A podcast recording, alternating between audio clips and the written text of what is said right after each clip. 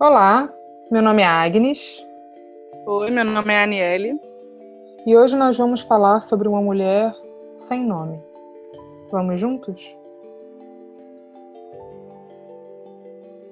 Antes que a gente continue, nós queremos fazer um alerta de gatilho. Esse texto que nós vamos ler é um texto que retrata muita violência. E se a qualquer momento você preferir não continuar esse episódio, você se sinta à vontade para interromper. Entre os temas que nós vamos tocar está a violência contra a mulher e estupro.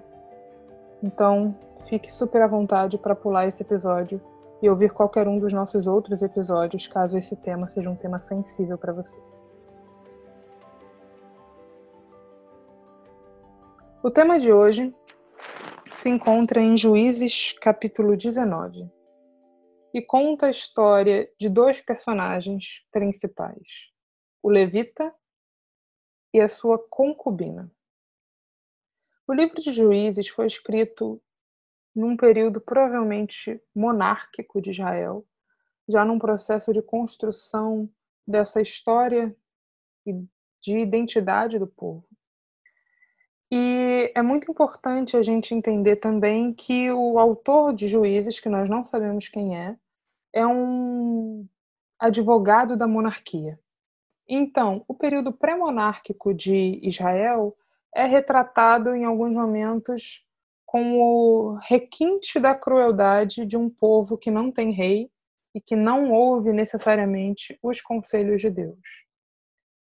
Tendo isso em vista, é importante que a gente leia o livro de Juízes, sabendo que esse autor quer vender para nós também essa ideia da monarquia como sendo uma teocracia, o monarca como sendo um representante de Deus que garante ordem e garante justiça. E é por isso que é importante a gente saber que esse texto começa no capítulo 19 dizendo: Naquela época não havia rei em Israel a gente não sabe, dentro do livro de Juízes, qual é a ordem cronológica desses textos. Se eles acontecem todos ao mesmo tempo, se são relatos de tempos diferentes, uns mais distantes e outros mais próximos. Nós temos no livro de Juízes histórias muito famosas, como a de Débora, a de Sansão, todas histórias que de alguma forma falam conosco mais ou menos e que nós ouvimos mais ou menos. E a história de Juízes 19, que conta a história desse levita e da morte da sua concubina, dessa mulher sem nome, é uma história que nós preferimos esquecer. O ideal seria ler o capítulo todo, mas em função do tempo, eu vou adiantar para vocês um pouco dessa história e depois eu vou ler a partir do versículo 16. O texto bíblico conta que havia um levita que morava nos montes de Efraim e que ele tomou para si uma mulher para ser sua concubina, levou ela para casa. E em um determinado momento ela cirou contra ele, ela sentiu cólera e ela foi embora para a casa do seu pai, que morava em Belém de Judá. E um tempo depois, esse mesmo levita que foi deixado para trás resolve ir à casa do pai dessa mulher para falar com ela e trazê-la de volta para casa. E ele vai para lá e ele fica ali na casa do pai dela durante muito tempo, ele come com o pai dela muito tempo e num determinado momento ele resolve voltar para casa.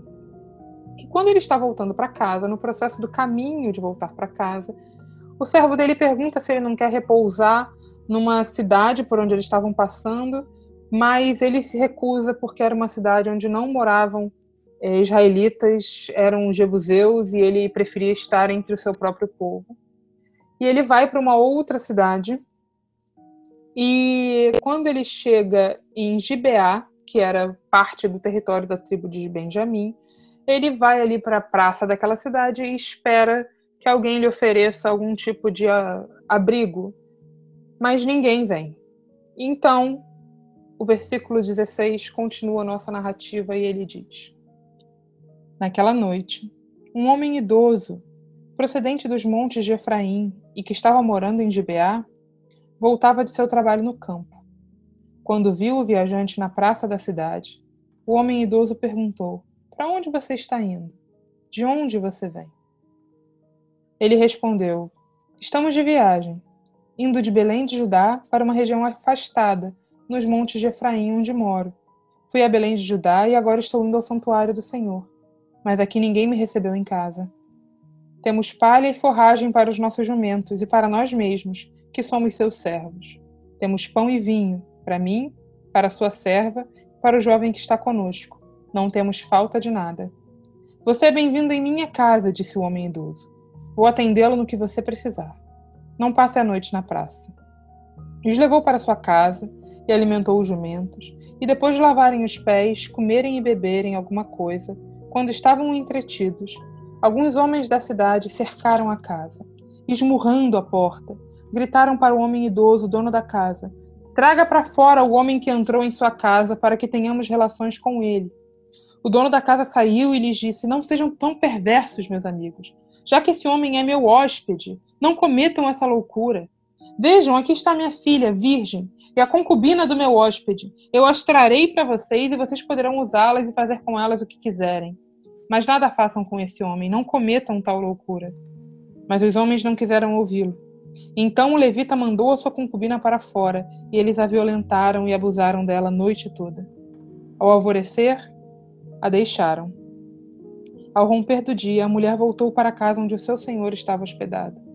Caiu junto à porta e ali ficou até o dia clarear. Quando o seu senhor se levantou de manhã, abriu a porta da casa e saiu para prosseguir viagem. Lá estava sua concubina, caída, à entrada da porta, com as mãos na soleira da porta. Ele lhe disse: Levante-se. Não houve resposta. Então o homem a pôs em seu jumento, foi para casa quando chegou, apanhou uma faca e cortou o corpo da sua concubina em doze partes, e enviou todas as regiões de Israel. Todos os que viram isso disseram: Nunca se viu, nem se fez uma coisa desta, desde o dia em que os israelitas saíram do Egito. Pensem, reflitam, digam o que se deve fazer.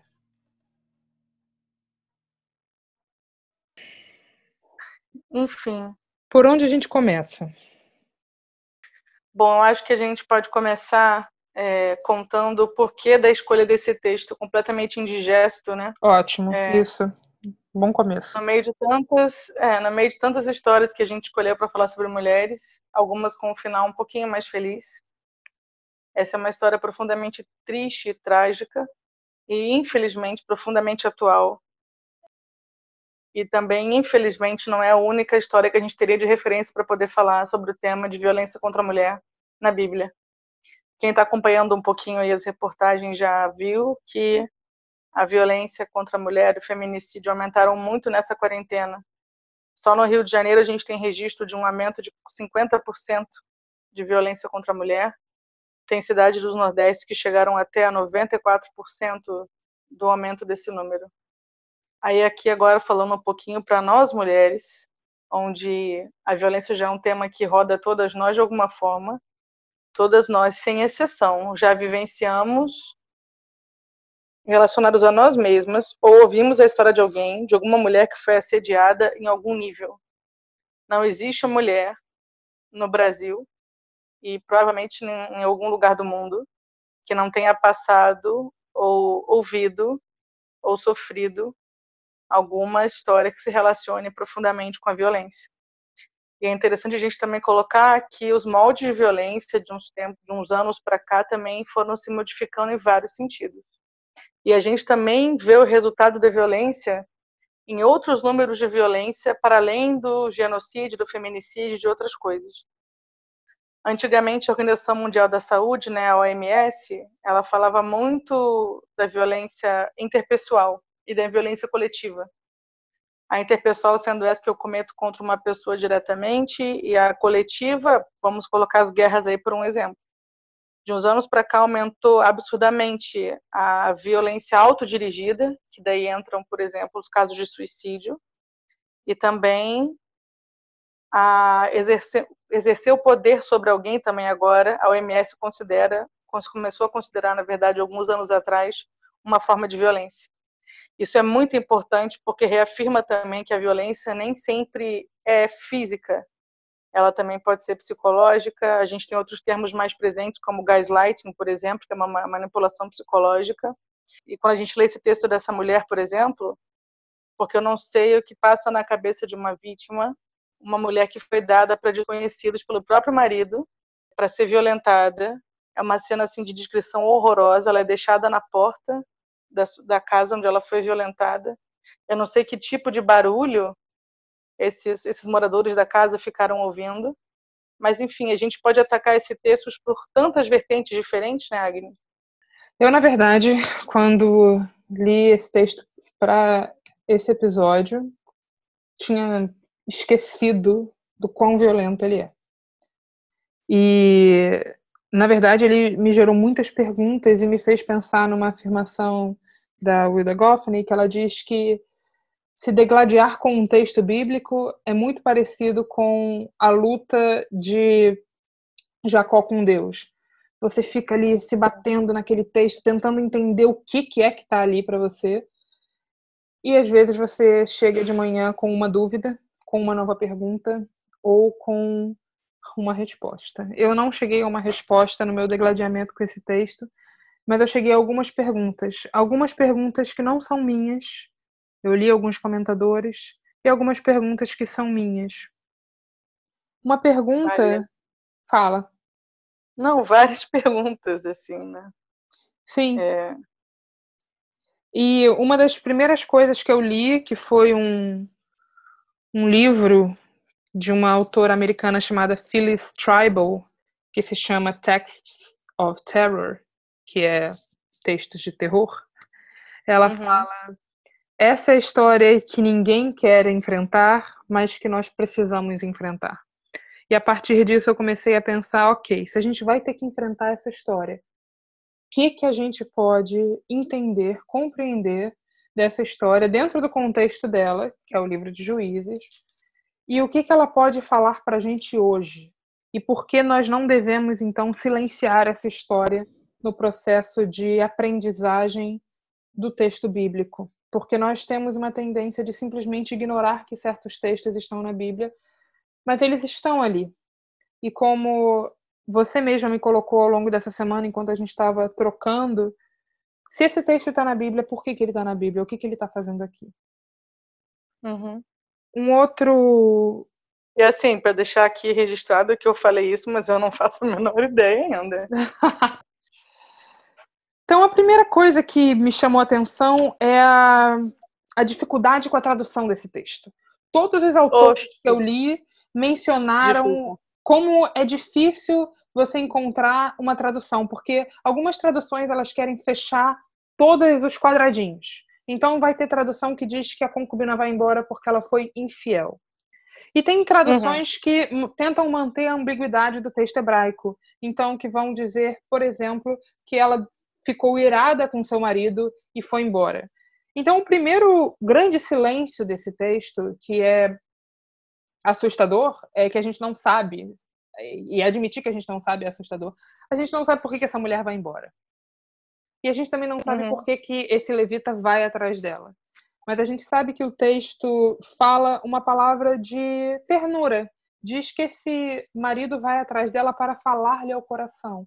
Então, uhum ele tinha afeto. É, a minha dificuldade com esse texto, assim, especialmente essa ambiguidade do início, é que não importa qual ambiguidade você queira seguir, é, seja de que ela ficou chateada com ele por algum motivo, ou que ela traiu ele em alguma instância, não combina com o desfecho do texto de nenhum dos dois formatos, né? Porque, assim, é, se ela tivesse adulterado esse marido, é, é interessante ele buscar ela com afeto tudo mais, ir atrás dela, né, depois desse contexto, nessa época, ele tentar recuperar sua esposa nesse contexto. E ao mesmo tempo, se eu considero que eles tiveram um desentendimento normal de casal, ela saiu de casa por algum motivo de ira, ele vai buscar essa esposa, por que, que ele entrega ela no final para ser estuprada por aqueles homens? Então, é, é uma ambiguidade que não responde nenhuma das direções do texto, na verdade, né? É, fica uma eterna dúvida de raciocínio nesse sentido, porque não, a ambiguidade não comporta nenhuma das, dos desfechos dessa história, né? Exatamente. Muito complicada. Além dessa primeira ambiguidade, uma coisa que me chama a atenção, o que ele esperava também de hospitalidade, e como a gente vai percebendo no processo desse texto ali, especialmente a partir do versículo 16, que essa hospitalidade para o estrangeiro nesse Israel era uma hospitalidade que protegia apenas os homens.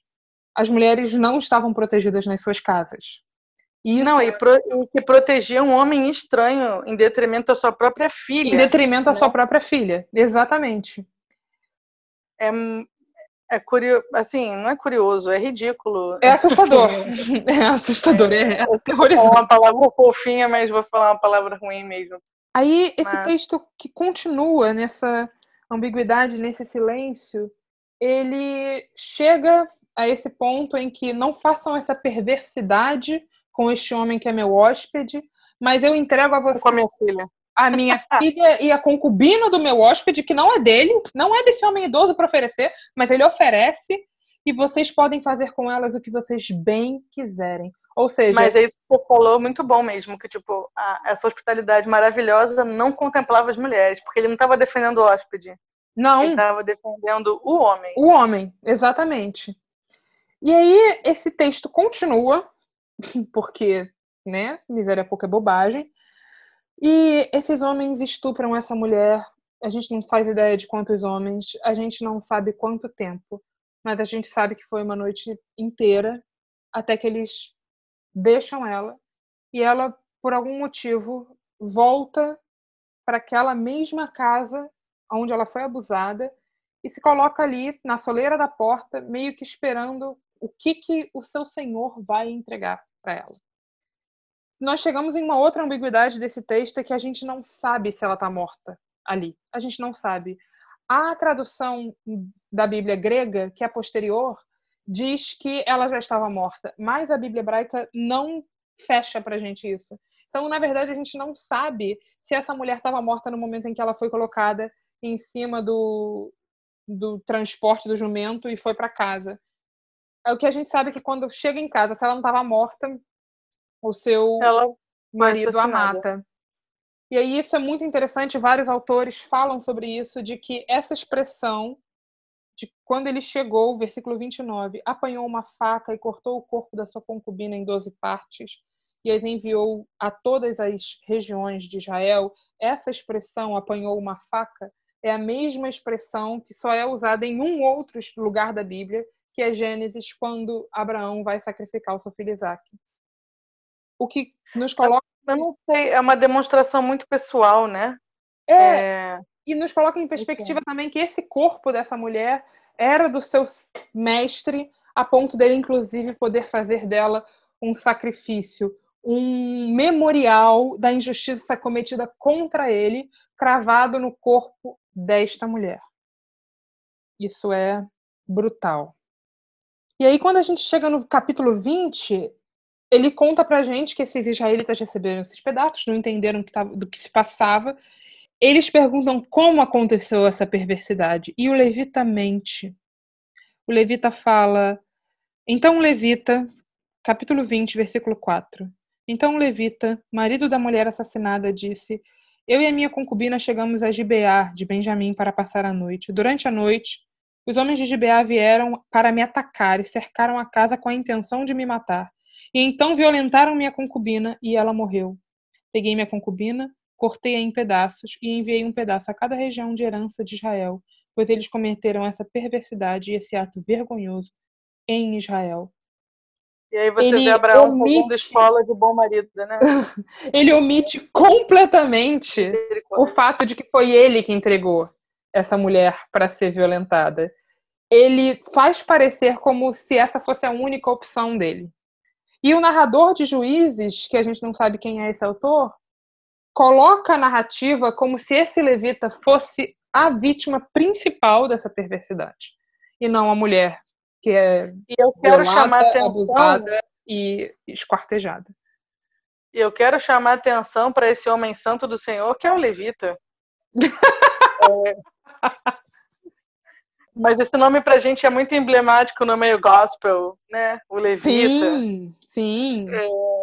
É, enfim, Então, essa narrativa, essa narrativa que é feita para a gente simpatizar com esse levita, para a gente ter pena dele. E quando a gente lê a maior parte dos comentários escritos por homens, eles, claro, ratificam que isso é o que acontece é uma perversidade. Mas eu li, por exemplo, um comentário que dizia: essa mulher foi infiel. Ela foi para casa do pai dela porque ela quis e ela foi atacada na estrada porque ela estava em desobediência. Então. É igual a gente né, falar que a pessoa foi assaltada porque ela saiu de casa duas da manhã. Exatamente. É, Como se a culpa enfim. fosse sempre da vítima.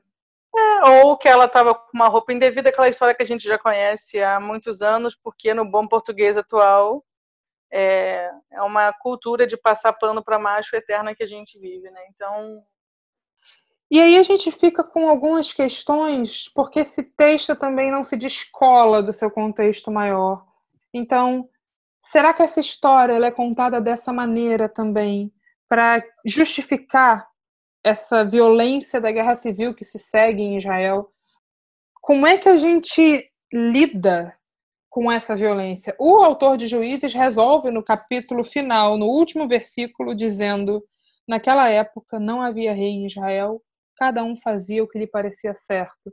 Como se isso de alguma forma justificasse tudo ou apaziguasse tudo.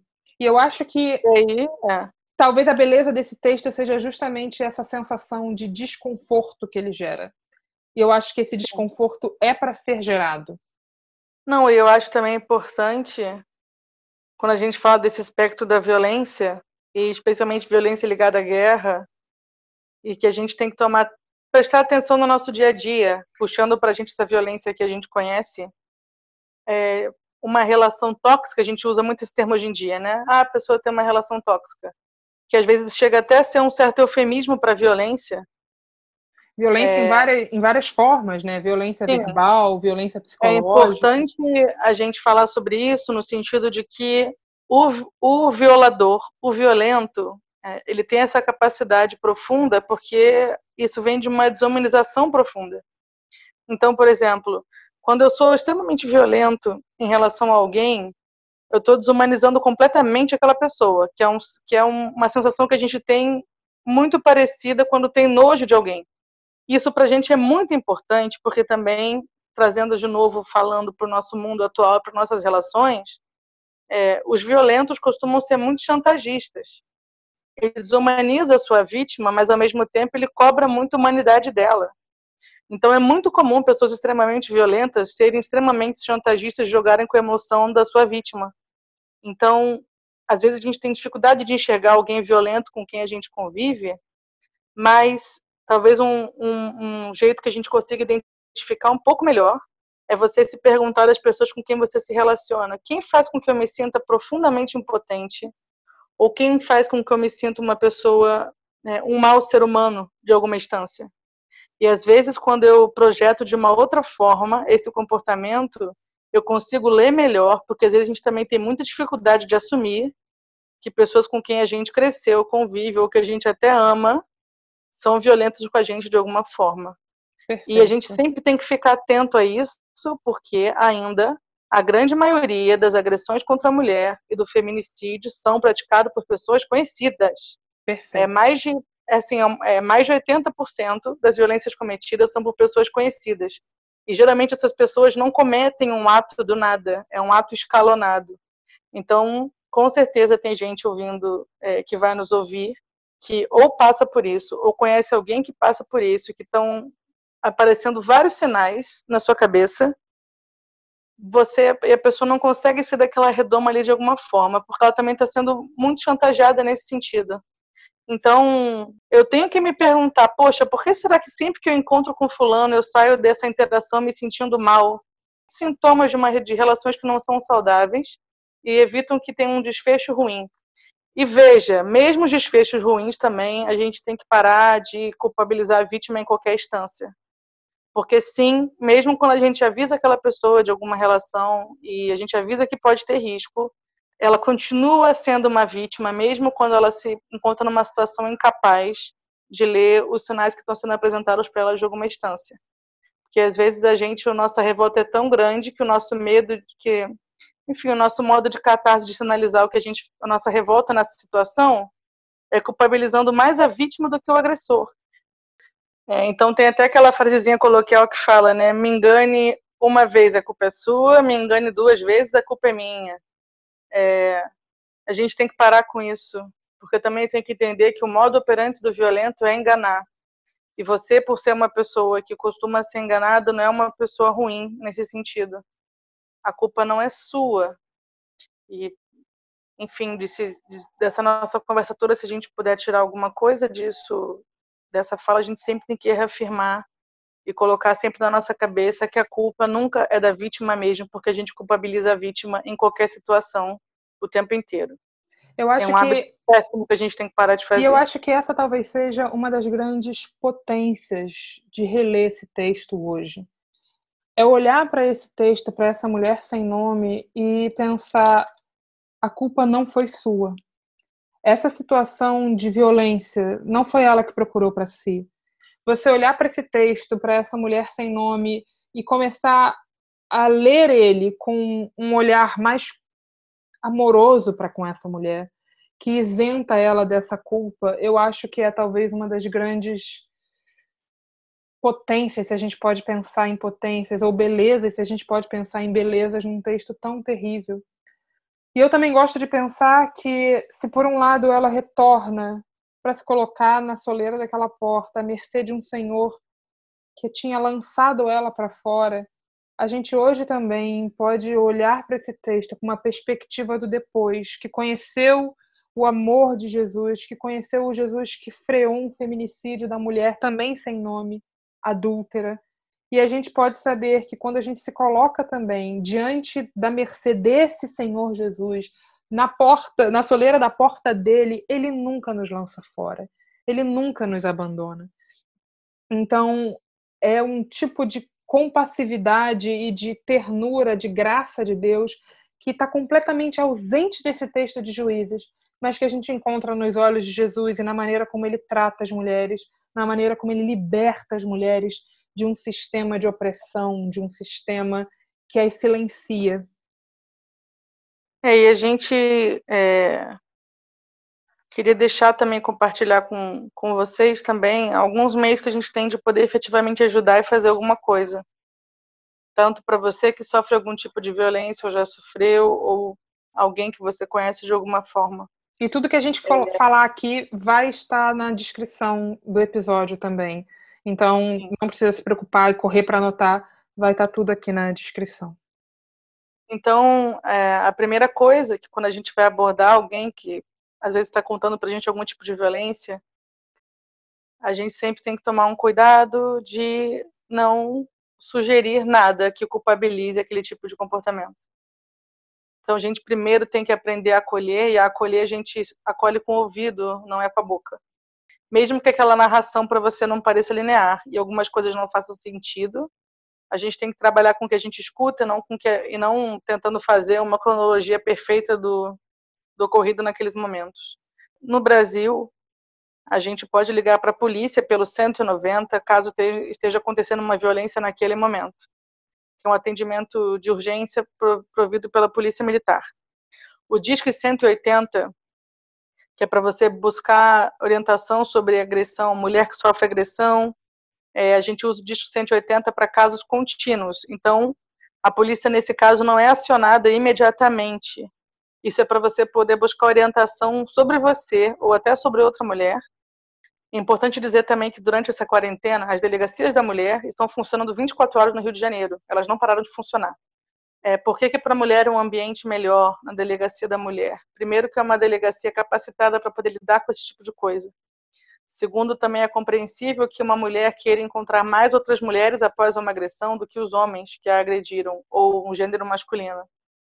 É, outra coisa importante, caso você sofra algum tipo de agressão, algum tipo de estupro realmente, você tem cuidados médicos para serem feitos de emergência, que podem até ser feitos antes até da denúncia.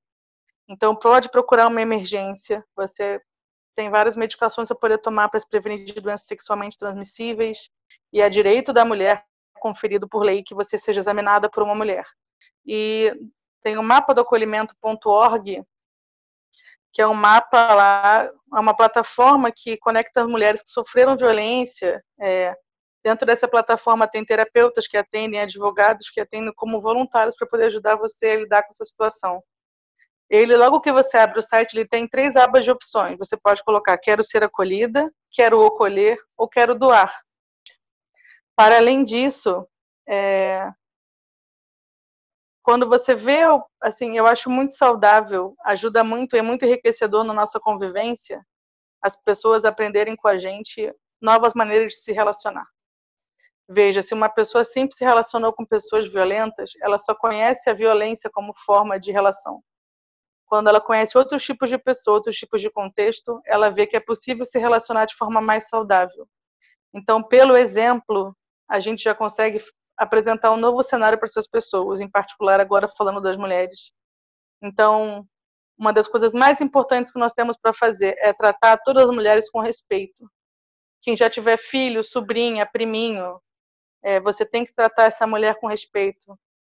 A melhor coisa que você pode fazer para ela é você acostumá-la a não ouvir tom mais elevado de voz, porque se sempre ela, ela sempre escuta as coisas sendo ditas de um tom agradável, a primeira vez que falarem com ela um pouco mais alto na vida, ela vai achar aquilo estranho. Infelizmente, tem mulheres que foram criadas num, num, num circuito de tanta violência que elas ficam sensibilizadas para esses tipos de discurso, porque ela já foi criada naquele meio. Então, cabe a nós aqui, como amigos e como cristãos, apresentarmos novos modelos de relacionamento também para essas pessoas de alguma forma. E também corrigir o nosso comportamento.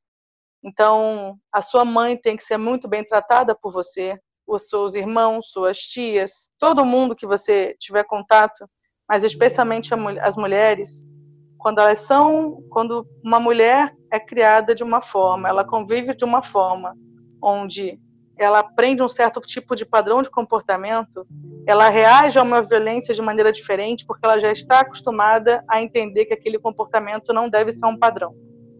Ensine quem convive com você a ter poder combativo na vida.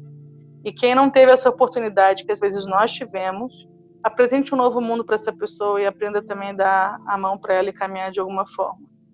Incentiva quem foi vítima de violência a buscar acompanhamento psicológico, alguns precisam de acompanhamento psiquiátrico, é, mas o mais importante é você não julgar a vítima nesse sentido. Mais importante também é a gente não ser um meio de propagação dessa violência. As mulheres, a gente usa um termo muito hoje em dia no feminismo falado de sororidade. Então, um dos meios de sororidade que a gente tem que aprender a exercer de maneira importante é não ficar atacando as outras mulheres. Independente do peso, de gênero, de orientação sexual, seja lá o que for. A gente tem que aprender a respeitar melhor essas mulheres para a gente poder viver num, num ambiente mais saudável, onde a gente consiga se blindar minimamente a certos tipos de comportamento. Perfeito. No final dessa leitura, dessa nossa reflexão, eu fiquei pensando de novo nesse silêncio em um filósofo que me acompanhou quando eu estava estudando no meu mestrado. E ele diz num dos textos dele que qualquer coisa pode ser reduzida ao silêncio, mas também, ao mesmo tempo, a qualquer coisa pode se dar a voz. E é muito importante relermos esses textos, rememorarmos esses textos, para que também aqueles que foram silenciados, como essa mulher sem nome, como a filha de Jefté, que elas possam encontrar voz através de nós, para que esse sacrifício, essa dor, esse sofrimento não seja esquecido essa autora que eu mencionei logo no início, a Phyllis Tribal, ela falou que a concubina foi traída três vezes. Ela foi traída pelo marido, que a jogou para fora, pelo narrador do texto de Juízes, que não lhe dignificou o nome, e ainda hoje é traída pelas nossas leituras que escolhem ignorar esse texto bíblico. Então, no processo de relermos e enfrentarmos de novo esses textos tão difíceis como o dessa mulher, com desfechos tão tristes, que a gente possa encontrar a voz que elas não tiveram, para que hoje também nenhuma mulher seja deixada para trás, para que hoje também nenhuma mulher seja reduzida ao silêncio, ou reduzida à violência, porque existe um Cristo, existe um Jesus que nos chama para a libertação. E a busca por ajuda, eu acredito, é uma das formas pelas quais esse Jesus Cristo age. Então, busque ajuda, se você precisar. Escute esses canais, esses lugares onde você pode se achegar e se abrigar.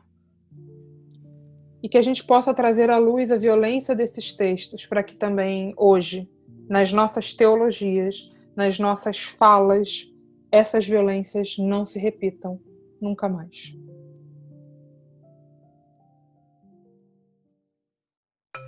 Bom, meu nome é Agnes Alencar.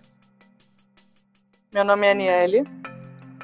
E nós somos parte da juventude da Igreja Batista Itacuruçá.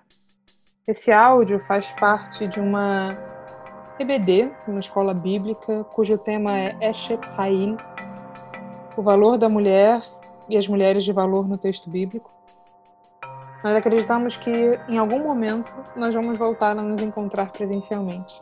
Mas enquanto esse dia não chega, nós estamos comentando alguns dos textos através desses episódios de áudio. O de hoje foi um pouquinho mais longo, um pouquinho mais pesado, um pouquinho mais duro para gente que está do lado de cá também, mas foi um prazer ter a sua companhia até aqui.